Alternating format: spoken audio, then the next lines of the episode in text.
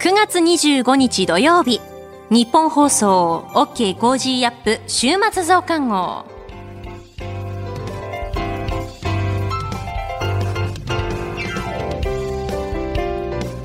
ニッポン放送アナウンサーの新行市佳です。 OK! Cozy up! 週末増刊号。今週の放送でセレクトした聞きどころ番組へ寄せられたメッセージ今後のニュースの予定などを紹介していくプログラムです。毎週土曜日の午後に更新していきます。まずは今週の聞きどころそしてこれからのニュースの予定。さらにトレーダーで株ブロガーのひなさんから今週の株式市場のまとめと来週の見通しについて。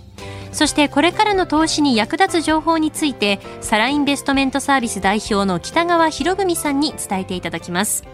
今週のニュース振り返っていきましょう。今週は20日に敬老の日、23日が秋分の日と祝日が2日あった1週間でしたね。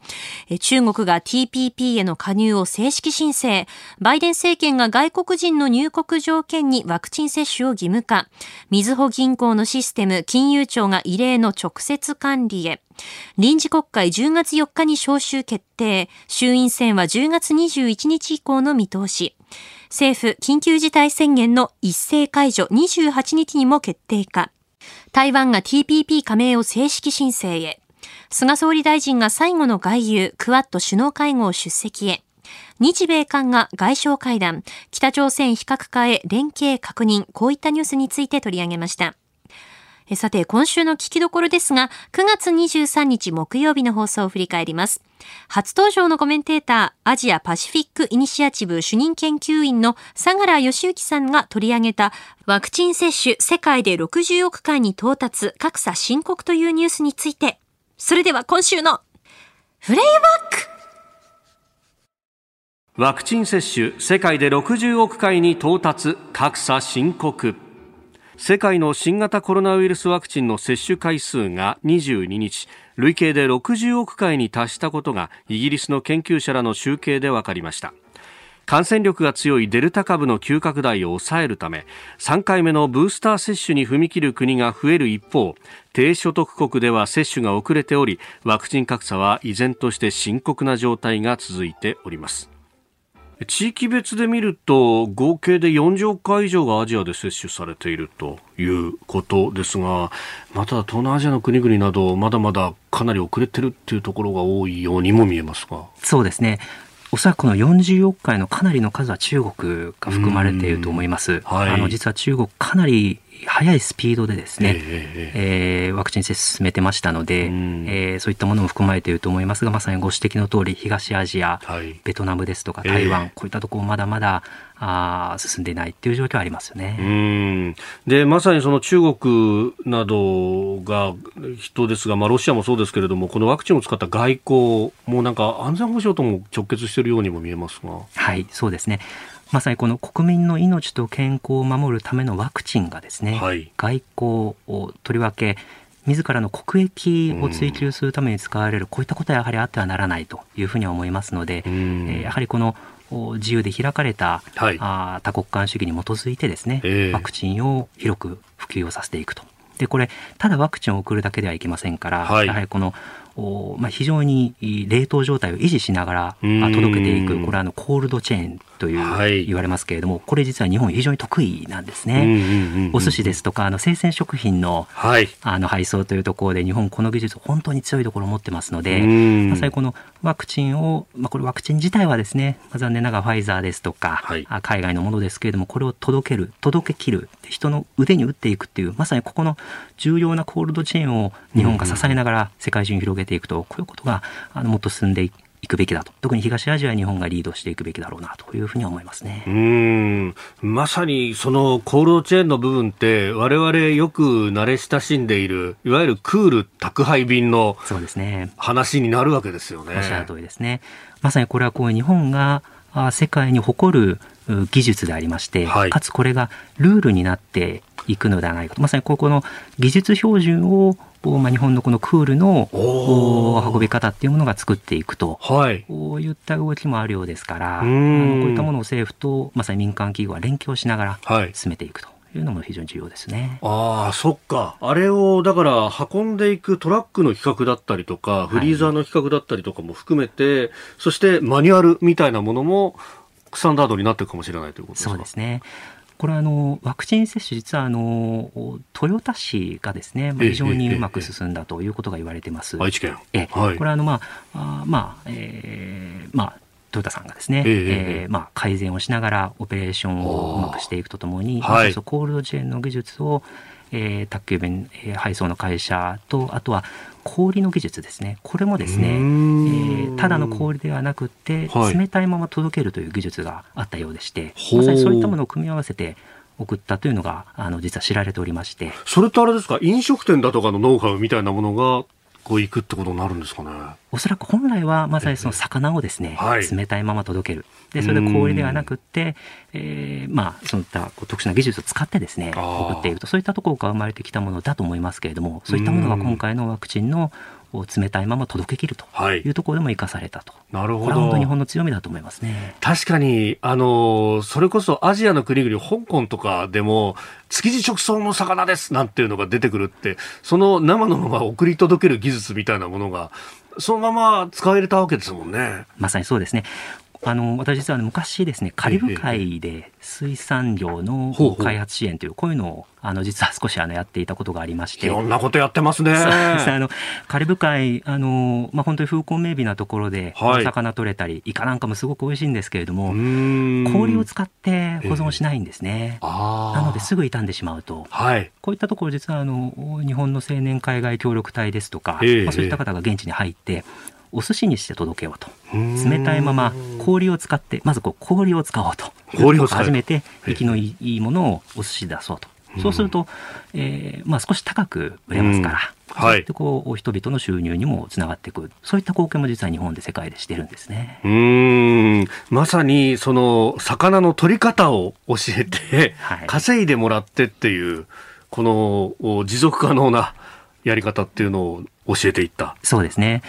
それとまさにコールドチェーンっていうのは本当に世界中で本当に日本の強みになっているところですので、えー、そこなかなかこのワクチン接種の中でも注目されてないんですけれども、はい、実は日本の外務省もですねあのこのコールドチェーンの支援っていうのを東アジアですとかさまざまな国で今実はやっています。おでまああの一方で、まあ、車の両輪としては当然ねそのワクチンそのものっていうところで、はい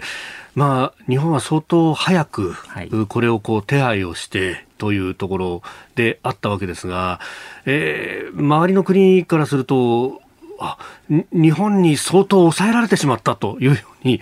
まあ、見える向きもあるかもしれません。その辺、これから先っていうのは、ワクチン日本で普及していけば、海外への支援というものも必要になってきますか？そうですね、これ、本当にワクチン争奪戦でした、でこれ、菅政権、本当に頑張って、ですねこれ実はあのファイザーとの基本合意っていうのも非常に早いんですね、はい、実はアメリカやイギリスと同じぐらい早かった、ただ国際共同治験ができずに遅れましたけれども、ただ人口分確保できた、これ実は日本、非常に恵まれてますので、まさにまだ1回も打ててない国、東アジアもまだ進んでないですし、特にアフリカ、まだまだですので、はい、ここにまさに日本のコールドチェーンも含めて、ですね、えー、まずは1回打ってもらうというところの支援をますます進めていければと。そういうふうに思いますね。うん特にアストラゼネカ社のものって確か日本で国内生産もやるっていう話でしたよね。そうなんです。これはあの実はあのまあ原液をですね、まあ国内で作ったりあとは輸入をしてきたりということはありますけれども、はい、まあいわばメイドインジャパン、えー、まあ最初からではないですけれどもこういった日本製のワクチンっていうのはですね、これ台湾も含め東アジアの国々、あとはアジア太平洋州、アジア太平洋の国々もですね、えー、日本があの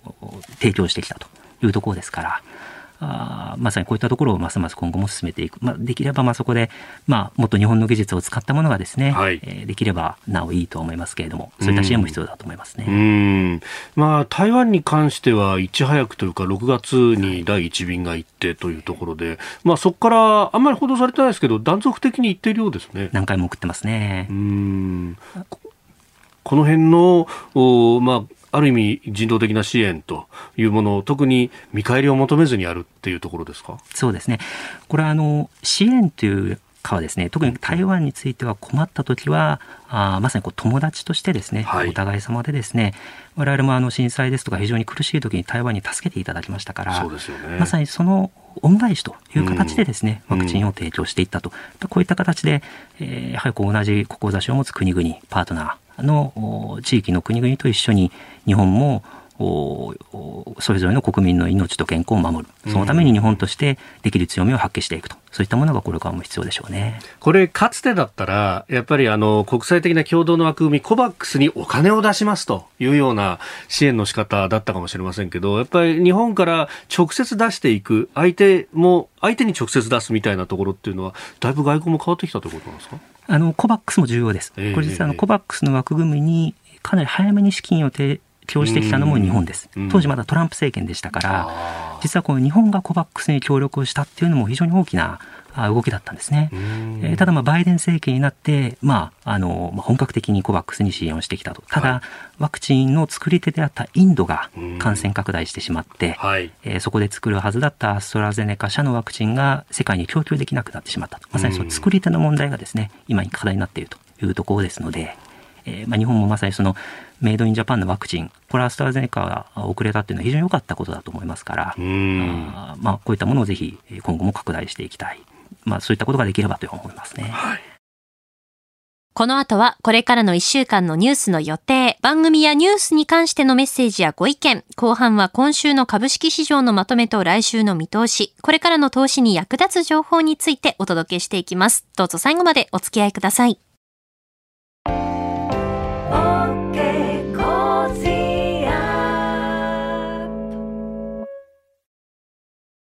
モラロジー研究所は名称をモラロジー道徳教育財団に変更しました。日本人の国民性、勤勉、正直、親切、そして約束を守る。これらは道徳によって支えられてきたとも言えるでしょう。今、この混迷の時代に道徳が必要とされています。あらゆるシーンで持続可能な社会の発展に、モラロジー道徳教育財団は、人づくり、国づくり、企業づくり、家庭づくりを応援します。道徳で人と社会を幸せに、モラロジー道徳教育財団。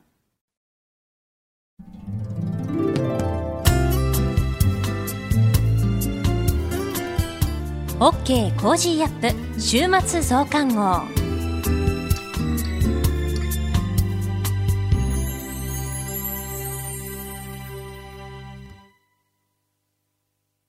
ニッポン放送アナウンサーの新行市佳がお送りしています。 OK! Cozy up! 週末増刊号。メッセージをここで紹介したいと思います。千葉県浦安市にお住まいの女性の方からです。え相良祥之先生のお話、とてもわかりやすく大変ためになりました。お声から想像させていただく、優しくて謙虚なお人柄からは想像もつかないようなご経験をお持ちになっていることに大変驚きました。これからもぜひお話を聞きたいです。本当にありがとうございましたといただきました。え、相良義行さん、一般財団法人アジアパシフィックイニシアチブの主任研究員でいらっしゃいます。先ほどもプレイバックでお届けしましたけれども、このアジアパシフィックイニシアチブというのは、アジア太平洋の平和と繁栄を追求して、まあ、この地域に自由で開かれた国際秩序を構築するビジョンを描くことを目的とするフォーラムであって、えー、民間の独立シンクタンクです。これまでの活動をいろいろとね、番組の中でも伺いましたが、研究分野は国際紛争、国連平和活動、危機管理、経済安全保障。で、あの、国連、外務省、そして民間で国際政治や危機管理の実務にこう、携わってこられて、2018年から2020年まで外務省のアジア太陽州局で北朝鮮に関する外交政策に携わってらしたということです。番組の中でスーダンに、えー、滞在していた時の話ですとか、本当聞いていてですね、興味深い話がたくさんありました。そして番組が終わった後もお話ししたんですが、実はそのニッポン放送のリスナーでもいらっしゃって、ツイッターでもつぶやかれていましたけれど、オールナイトニッポン、あの、三四郎のお二人だったり、 Creepy Nuts のお二人の番組が、あの、好きで聞きながら仕事されてるともおっしゃってましたね。また、あの、ちょっと朝早い番組ではありますけれども、あの、来ていただきたいなと思っています。続きましてですね、えー、神奈川県横浜市にお住まいの40代の男性の方からです。えー、番組内で東京パラリンピックの開閉会式に携われたクリス義恵さんへのインタビューが放送されましたね。えー、クリスさんのお話の中で、東京パラリンピックでの障害者への理解などが一過性で終わらないようにしていただきたいと、えクリスさんの強い思いなど伝わりました。クリスさんへのインタビュー本当にありがとうございましたといただきました。ありがとうございます。あの、クリスさんはですね、えっ、と、以前番組の中でもご紹介したんですけれども、え日本放送ではこのコロナ以前ですね、ラジオパークというリスナーの皆さんと、まあ、一緒に楽しむお祭りみたいなものをこう開催してたんですよね。そこで例えばパラスポーツの体験であったりとか、アナウンサーのトークショーであったり、ラジオリビングのブースとか、いろいろなね、ブースがあって楽しんでいただいていたと思うんですけれども、実はそこのイベントで、クリスさん、こう、来ていただいたことがありまして、そこでインタビューさせていただいたことがあります。で、さらにですね、リオパラリンピックの時に現地でもお会いして、一緒にあの、ご飯食べに行ったりですとか、その後も、そのクリスさんの活動の様子というのは何度か取材をさせていただいていて、パラリンピックの開会式、閉会式意識を本当に強く私も感動して、この思いを早く クリスさんに伝えたいというのがあったので、インタビューできて私も嬉しかったです。もうここのシーンすごく素敵でした、みたいなこともね、話してたんですけれども、やっぱりその、東京オリンピック・パラリンピックということで、パラスポーツ、パラアスリートへの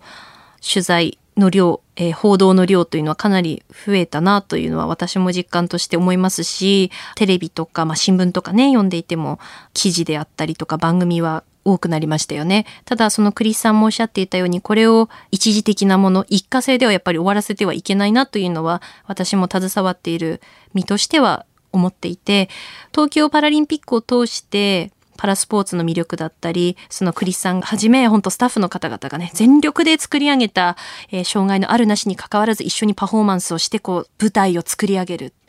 強く影響を受けた方もいらっしゃると思うし、いろんなことをこう感じられた方も多かったと思います。これをこうきっかけとして、つなげていけたらいいなというのはやっぱり思いますよね。うん。なので私も今日ね土曜日ですけれども、ニッポン放送では夜10時から鈴木亮平 Going Up という番組をお届けしてまして、私はアシスタントを、えー、ずっと担当させていただいていたんですが、今日でまあ一つの節目を迎えるということで最終回なんですね。最終回を迎えてしまいますけれども、私は引き続き取材をしていきたいなとも思っていますし、その様子は Cozy up だったり、私のパラスポヒーロー列伝でも発信していきたいなと思っています。で、鈴木亮平さんも、まあこれであの番組は一つこう区切りにはなるんだけれども、自分自身もあの引き続きその魅力とかはこう発信していきたいなということもおっしゃっておりました。最終回なんだなと今ちょっと喋りながら寂しくなってしまいましたけれども、決してこれが終わりではなくて新しい始まりだと思って、引き続き取材をしてその様子を発信していきたいなと思っておりますので、えそちらもね、これからも楽しみにしていただければなと思っております。さあ、それでは続いてこれからのニュースの予定を紹介していきます。9月27日月曜日、58人が死亡、5人が行方不明となった御嶽山噴火から7年。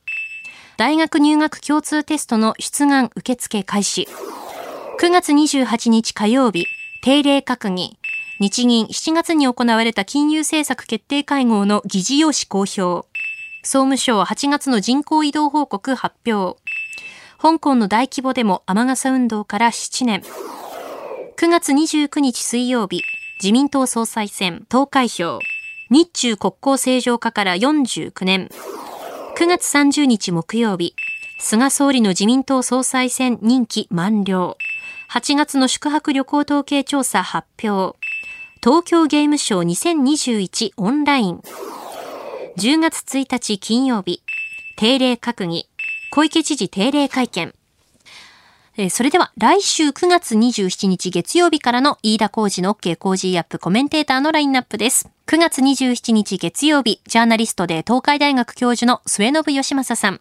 28日火曜日、ジャーナリストの長谷川幸宏さん。29日水曜日、明治大学准教授で経済学者の飯田康之さん。30日木曜日、朝日新聞編集委員で元北京ワシントン特派員峰村健二さん。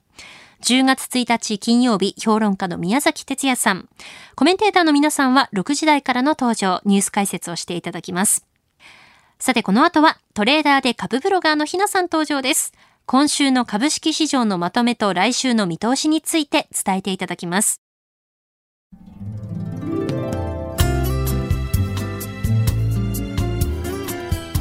OK Cozy up 週末増刊号。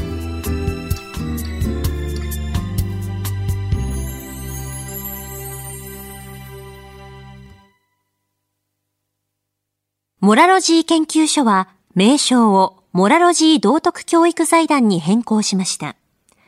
日本人の国民性、勤勉、正直、親切、そして約束を守る。これらは道徳によって支えられてきたとも言えるでしょう。今、この混迷の時代に道徳が必要とされています。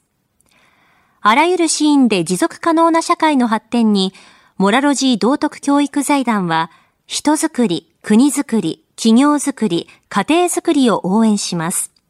道徳で人と社会を幸せに、モラロジー道徳教育財団。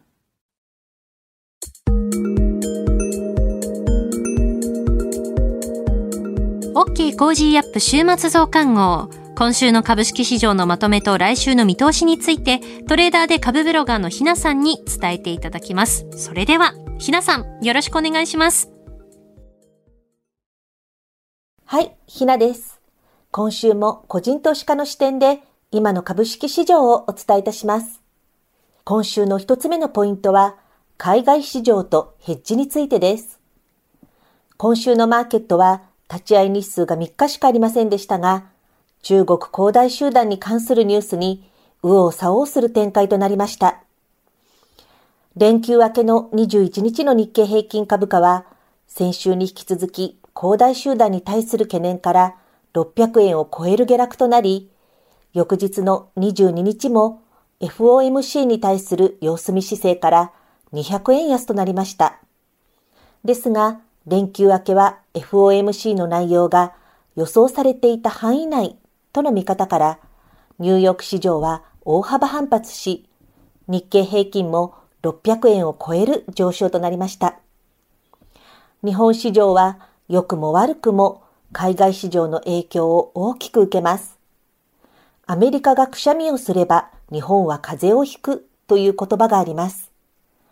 東京市場は常にニューヨーク市場の動向を見ながらの投資が長い間続いています。ヘッジとしては先週もお話ししましたが、ダブルインバースという ETF があります。テコの原理を意味するレバレッジを効かせることで少ない資金でも多くの資金を運用することができます。日経平均などの対象指数の2倍の値動きをする商品となりますので、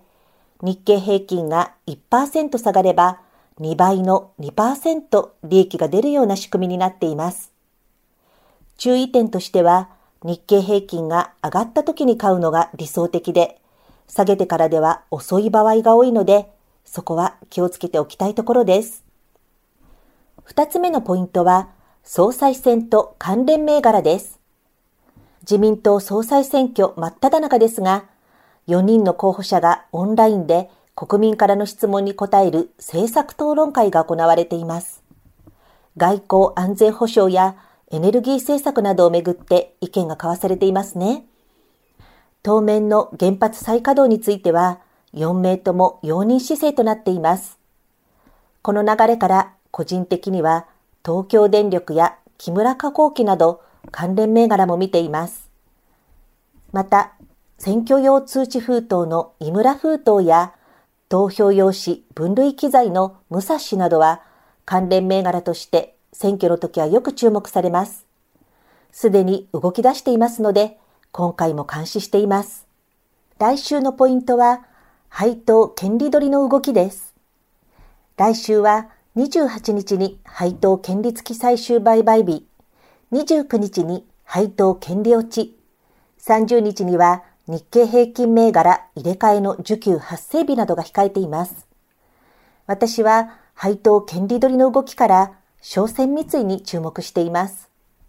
同社は7月末に配当の増額を発表して、その後株価が2倍になるほどの上昇となってきました。会社発表によると、商船三井は中間期末で300円、期末で250円の配当とするとしています。今回は期末最終日が30日ですので、その3営業日前の28日の引けの時点で、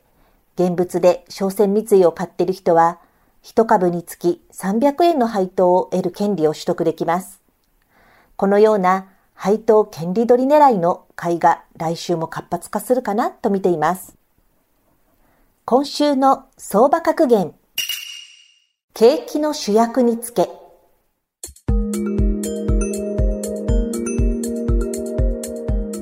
景気というと経済と取られますが、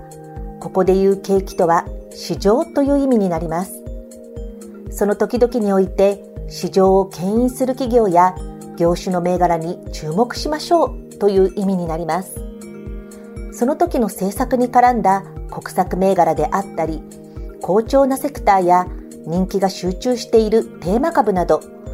各時代の主役といえる銘柄を見つけて取り組むことは利益につながるという教えです。以上、ひながお伝えしました。それでは私に続いては、サラインベストメントサービス代表取締役の北さんに、これからの投資に役立つ情報を伺います。北さん、今回もよろしくお願いいたします。はい、よろしくお願いいたします。今回はどのようなテーマのお話ですか？はい、今回のテーマは食料品について話します。今週は中国不動産大手恒大集団をめぐる経営危機問題。まあ、これによりまして、日本の株も3連休明けの火曜日からまあ急落したわけですね。一方、22日の水曜日に連休が明けた中国上海市場。こちらは恒大集団が23日の利払いを行うといった発表を受けて反発しました。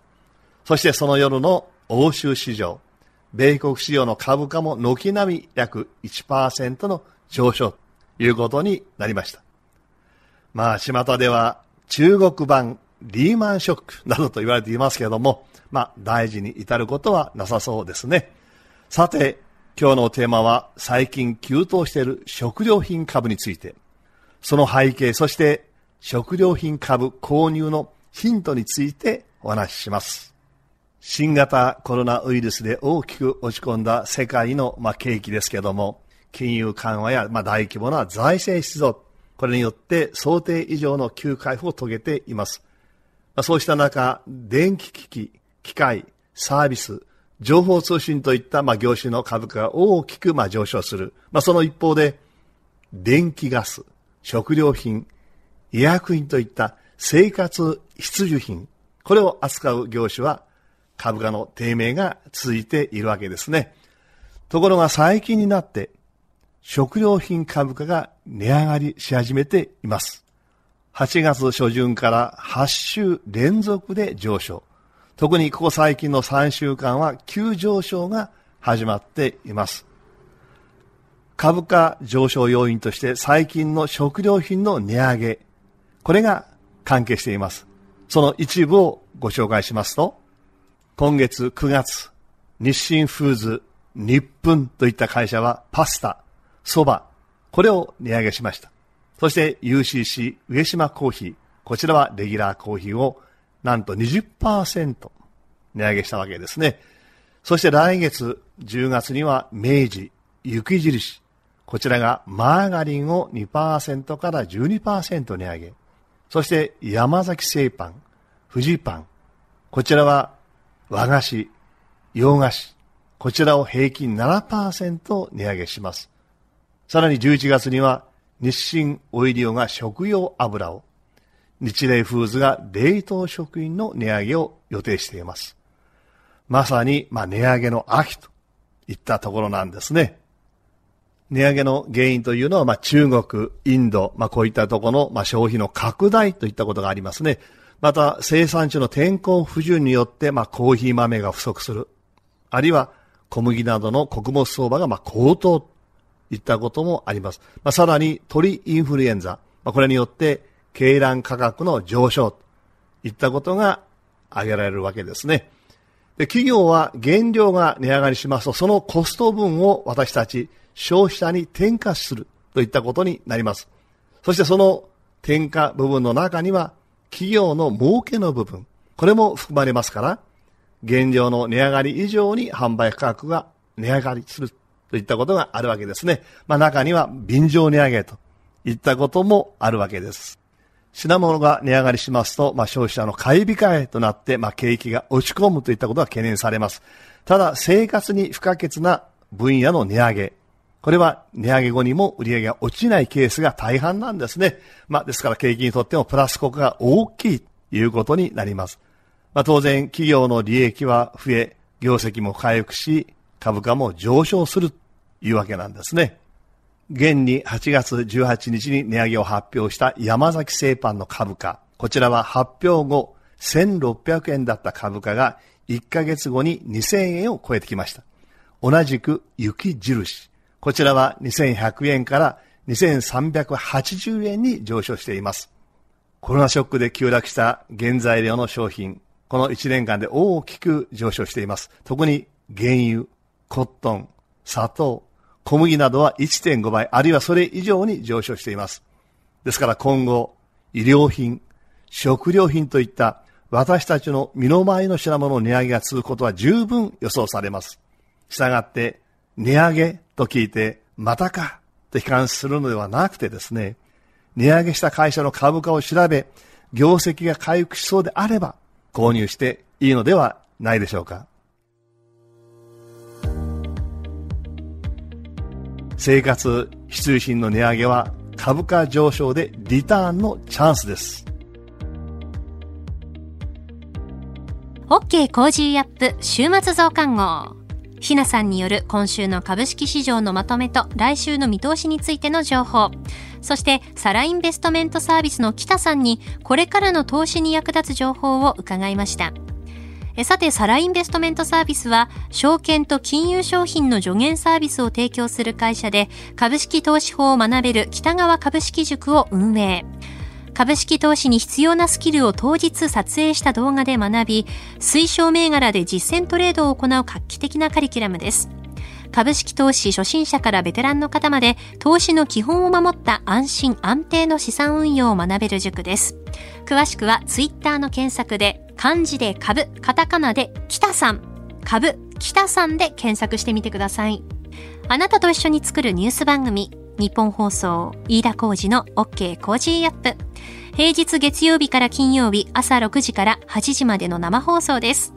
ぜひ FM 放送、AM 放送はもちろんですが、ラジコやラジコのタイムフリーでもお楽しみください。